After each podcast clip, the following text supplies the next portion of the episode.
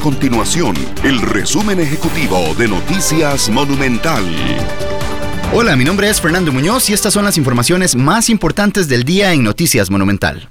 La diputada del partido Acción Ciudadana, Paola Vega, propone regular las comisiones que cobran plataformas digitales que brindan el servicio de reparto de comida, como por ejemplo Uber, Didi y Globo, a los comercios. El proyecto propone que las comisiones cobradas por estas plataformas no puedan ser mayores a un 15% sobre la venta.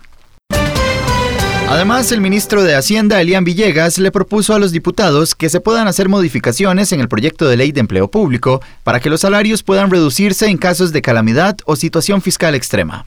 Esta propuesta la brindó ante la Comisión de Gobierno y Administración de la Asamblea Legislativa en medio de la discusión del proyecto para reformar el empleo en el país.